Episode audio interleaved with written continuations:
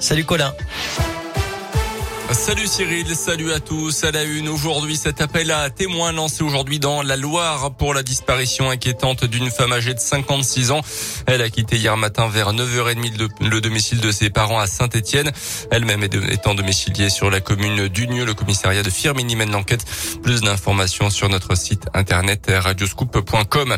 Déblocage d'agriculteurs dans la région. À partir de ce soir, la FNSE annonce la mobilisation d'éleveurs devant deux centrales d'achat à Saint-Vulbas dans l'Ain et à heures dans l'Allier. Il compte y rester plusieurs jours pour faire pression sur les négociations commerciales annuelles qui ont lieu en ce moment entre industriels et grandes distributions.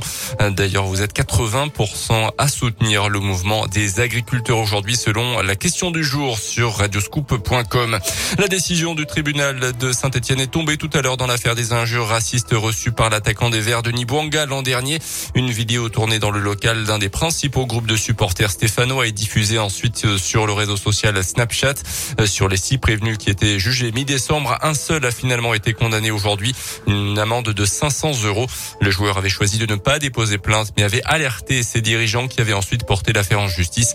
Le jeune homme devrait également verser 500 euros à l'association SOS Racisme Loire qui s'est portée partie civile dans ce dossier.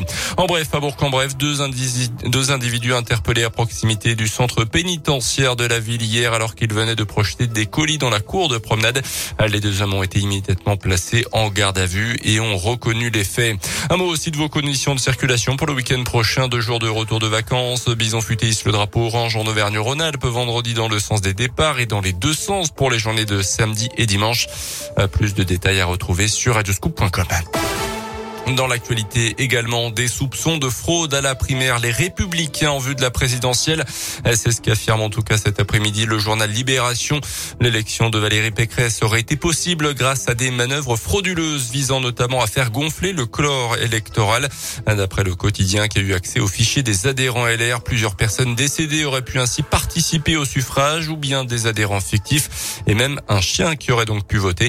Le parti Les Républicains et la candidate n'ont pas encore réagi officiellement. Avec un an de retard, le laboratoire français Sanofi annonce des résultats positifs pour son vaccin anti-Covid. Le géant pharmaceutique va désormais demander le feu vert pour utiliser le produit aux États-Unis et dans l'Union européenne. Euh, Sanofi avait dans un premier temps abandonné le développement d'un vaccin ARN messager avant d'annoncer au mois de décembre un nouveau retard pour son autre vaccin utilisant une technologie plus classique cette fois-ci.